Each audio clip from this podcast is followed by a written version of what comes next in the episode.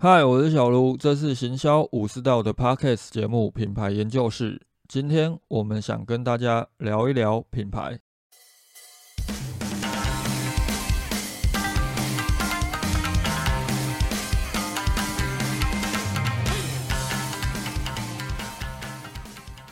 这一集来聊聊最近日本寿司郎发生的事件哦。原先其实我这个月的 podcast 的节目都已经排成好了，就是我在过年期间录完的四集品牌定位大灾问最后的集数。不过因为发现到这个议题还蛮值得聊的，先前就跟大家提过，如果有适当的议题，可以来跟大家聊一聊危机公关跟品牌公关这件事情，或者是危机处理。如果我等到这个月的集数都排成完再来录这一集，其实也没有太大意义了。毕竟要蹭这个时事流量，还是要蹭它还有热度嘛。虽然说大家最近应该都是在讨论 One Boy 比较多，正因为大家可能关注度都在 One Boy 哦，所以如果有些人对于日本寿司长到底发生了什么事情不理解了，我这边简单的说明一下。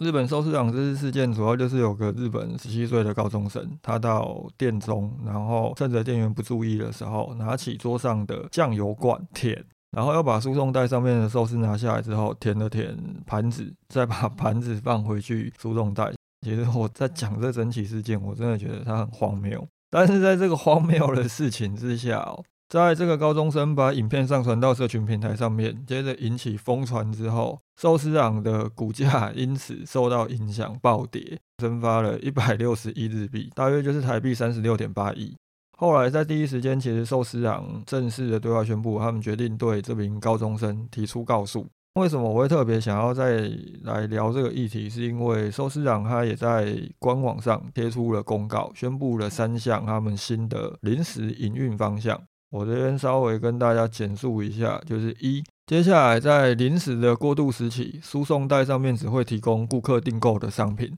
顾客必须要透过触控面板选择商品之后下单。呃，另外在部分的门市当中，顾客订购的商品会透过专用的通道送到座位上。第二个临时的营运变动就是，顾客如果想要更换在桌面上的餐具跟调味料，请告知现场人员。人员将会立刻送到座位上。第三项，为了减少不必要触碰到输送带上面食物的机会，门市将依序在顾客的座位跟输送带之间加设透明亚克力板。这基本上只能说是一个不得不的一个临时决策啦，因为他们如果要真的要去遏制这些问题的话，最终还是必须要将整个营运模式，甚至是要将输送带的这种作业方式去修改掉。可能会有些人觉得说，寿司长本身他还是有错的，选择做回转寿司就一定会存在这样的风险。但是问题是，回转寿司也不是只有他们家在做。回转寿司其实是一种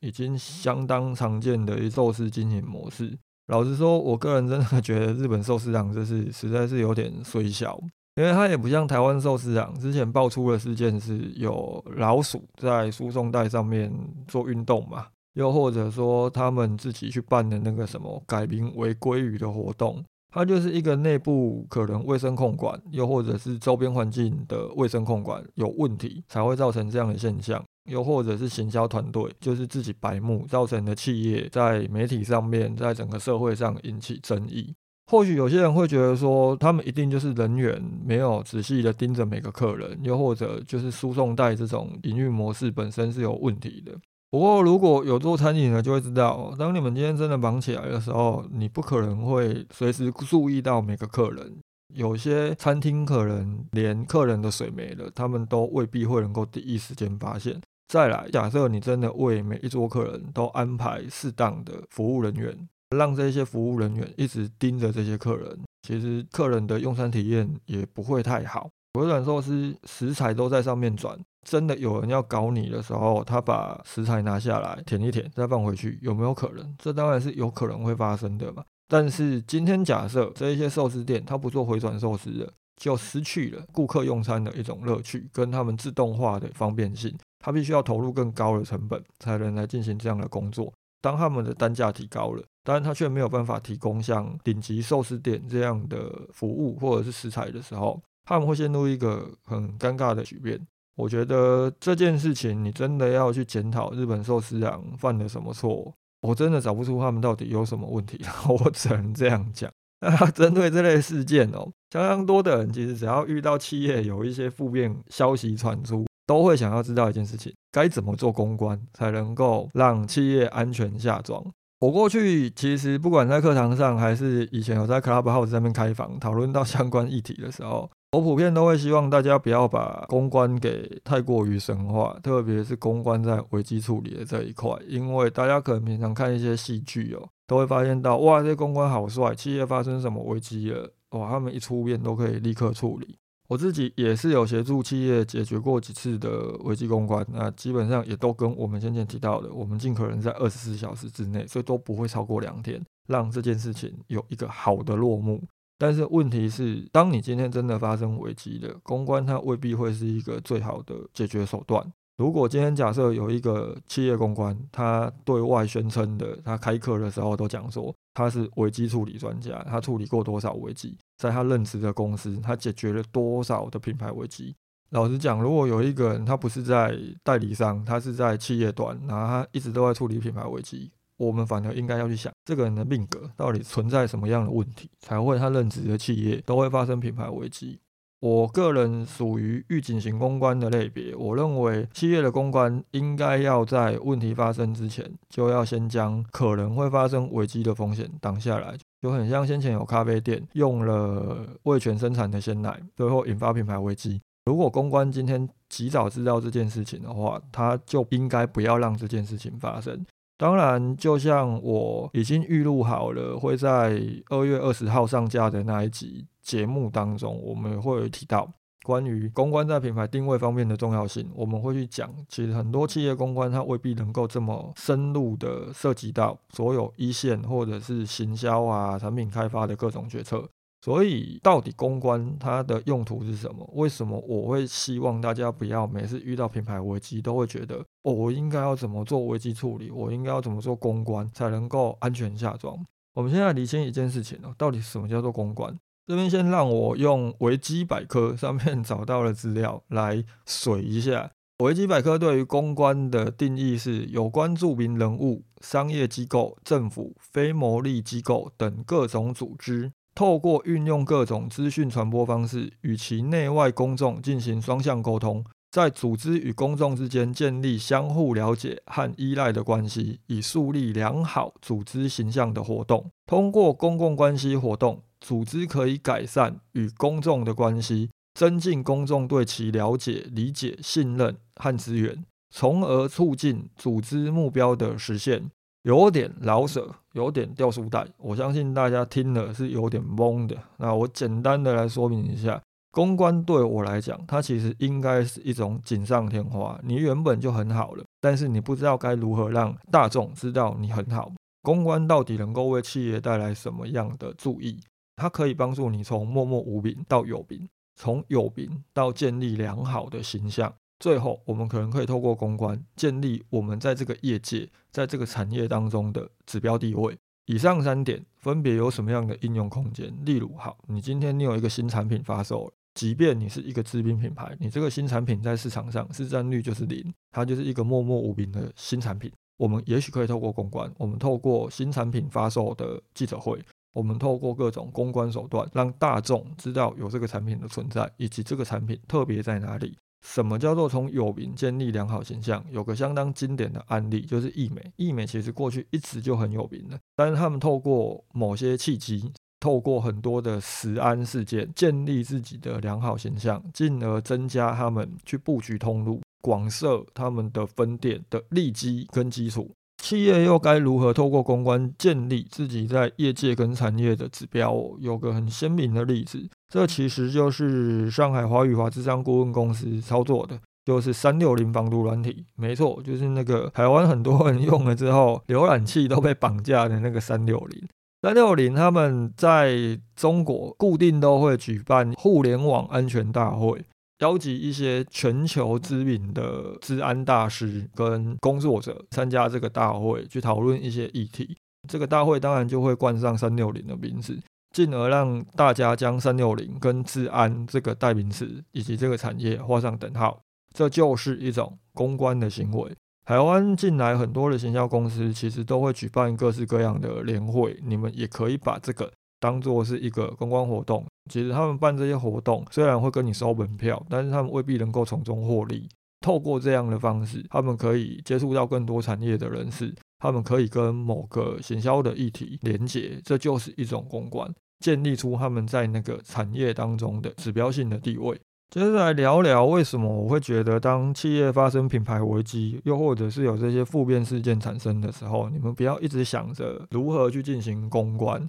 最主要的原因就是哦，我们要去回归到一些基础方向来谈。如果以日本寿司长这次的事件来讲的话，当然犯错了就不是他们，我们可能还有一些公关操作的余地。但是多数的企业其实真的遇到品牌危机了，那很明显的犯错了就是企业本身嘛。当你们犯错了，其实公关它不会是一个最好的选择方式。坏，我们这边先来聊一个议题哦。我在某个中国的演讲当中有看他们举了一个例子，就是肯德基。中国的肯德基其实还蛮常传出一些负面消息。当时讲座的演讲者，我现在也不太记得是谁了，他就举了一个案例：你认为肯德基屡传问题，但是在中国依然屹立不倒的原因为何？A. 危机公关做得好；B. 大而不倒；C. 敢于曝光问题更有可信度；D. 顾客已经养成依赖，容易原谅。大家到这边可以稍微停一下，你们自己想一想，A、B、C、D 哪一个才是你们认为中国肯德基一直犯错，但是还是不倒的原因是什么？最终答案是 C，他们敢于去曝光问题，而且他们去面对问题，让受众更加的相信他们。他们并不是因为太大了所以不会倒，又或者说哦，顾客已经养成依赖，每天非肯德基不可，又或者是每个礼拜只要有一天不吃肯德基。他就会全身发痒，并不是这样，而是当你今天真的发生问题了，你愿意去面对这个问题，同时去解决这个问题，会让民众对你这个品牌更加的信赖。提出这个观点的人，其实就是最近在 One Boy 的相关讨论串当中，有很多的人都会去提到的上海华宇华智商顾问公司的华山。华山在他的超级符号就是超级创意当中有提到一个品牌失灵论。什么叫做品牌失灵论哦？指的就是当品牌出包、承认并买单，则品牌成立；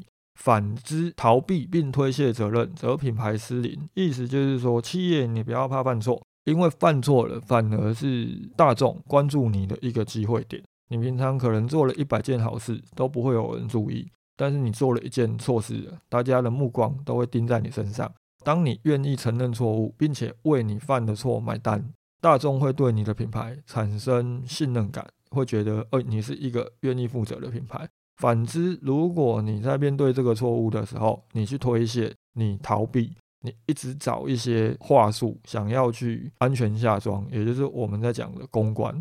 你尝试着透过公关来解决问题的时候，你只会让消费者觉得你没有担当，反而你的品牌它是会失灵的。当然，相对来说，当你企业本身就是犯错的时候，你不用想太多，你就是认错买单，该负什么责任就负什么责任。但如果事件其实本身就像我讲的，就是日本寿司长这次的事件，你就让客人进来用餐，怎么会知道遇到一个北巴嘎去给你搞这些事情？老实讲，日本寿司长这次的事件还蛮值得企业关注的是，有些时候你自己不要去犯错，你都可能会被逼着犯错。遇到这种不是你自己造成的无妄之灾的时候，你应该要如何去解决？这边提供两个案例来给大家参考。二零二零年年初，疫情刚爆发的时候，中国很多的学校都停课。当时阿里巴巴旗下一个办公室软体叫做钉钉，他们就推出了在线课堂，让学生在家里也可以上课。对很多的家长来讲，当然是一个美意。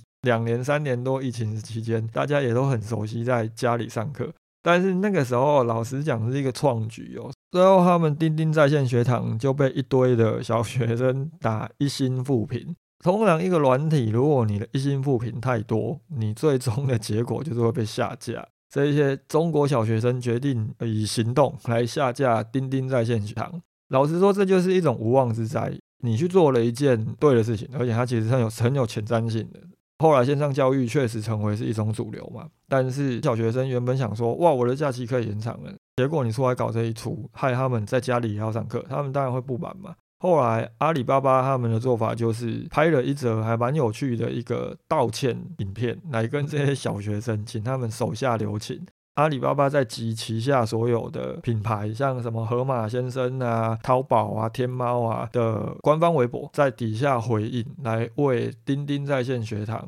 求情。当你企业本身其实并没有真正犯错，你今天也不是说你弄了一个线上课程的软体，结果里面被骇客入侵，学生上课上到一半，突然开始播 A 片，那当然就是你的错嘛。但你不是，你软体才刚上架，结果就因为害小学生没有办法放假。因而被报复性的下架。当时最适合的处理方式，其实就是用幽默、用没有错也要认错的这种角度去负责任。接着用一些比较社群性、比较有趣的手段，让这件事情能够有个圆满的落幕，这就是一种好的处理方式。接着另外一个案例就是台湾发生的，可能有些朋友你们也印象还很深刻，就是福安巧克力事件。福湾巧克力事件重新被拉出来谈之后，福湾巧克力本身自己就处于风口浪尖。但是问题来了，很多有跟他们合作或选择他们的产品加到自家产品里面的品牌，在当时也都被这一波浪给打到。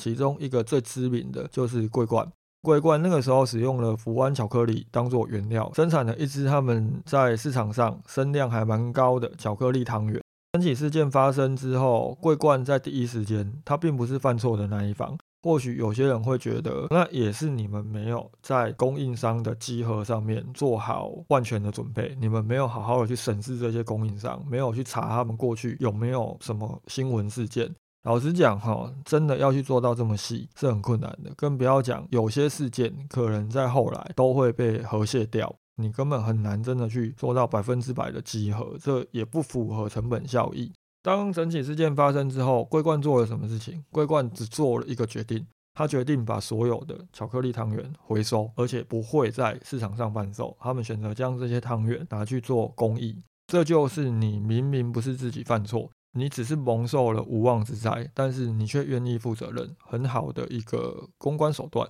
以上就是你今天真的没有犯错了。你选择用某些行为让市场大众知道你是愿意负责任的，即便这个犯错的不是你，你也愿意为此承担一些损失，或者是愿意为此来跟大众认错，这就叫做公关。但是如果今天错误就在你本身了，你还尝试着去用一些话术、用一些手段，尝试着去做一些公益行为，希望能够挽回大众对你的信赖，这其实是很不明智的。即便你们真的能够成功，你们也只是在对你们的死忠铁粉，就是那一种脑粉到你推出大便他都觉得很香的这一些死忠铁粉喊话，你或许能够挽留住他们，但是刻意的利用公关来避开你们应该要面对的问题，反而会让更多的社会大众对你们这个品牌产生反感。老实说，这一次日本寿司郎的事件哦。蛮建议大家可以好好研究一下啦。我在之后会上架的那一集品牌定位的公关相关讨论，我也提到，其实很多企业在别人发生品牌危机的时候，你们都在看戏。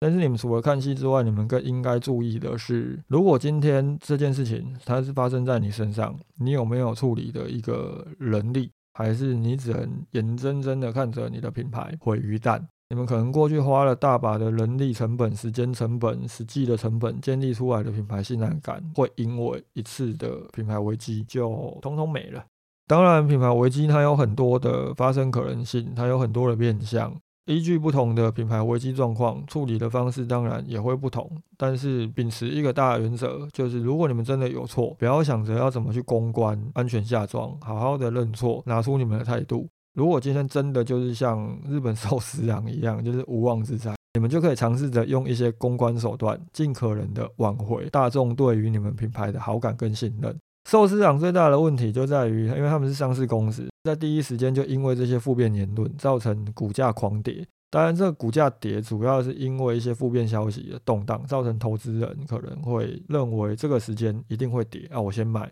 但问题是，这一种并非是因为你们本身经营有问题或产品有问题造成的股价下跌。最终，当你们选择去面对问题，并且进行调整跟改善之后，终有一天还是会涨回来的。它不是太大的问题。其实品牌危机是观察一个品牌的大好时机。很多的品牌它能够屹立不摇，相当大的原因可能就是他们勇于去承认自己的错误，而不是只想着用一些手段、用一些媒体舆论去操纵风向，让自己安全下装。消费者其实没有你们想的这么笨，而且现在的资讯也比过去发达很多了。面对问题，好好的去拿出你们的态度，这才是犯错之后应该要有的一些思考方向。以上，这就是针对这一次日本寿司郎事件临时录这一集，想来跟大家顺便聊一聊品牌危机以及公关等方面的探讨。接下来一直到二月二十号，我其实每一周都有先预录好一集排程的啦。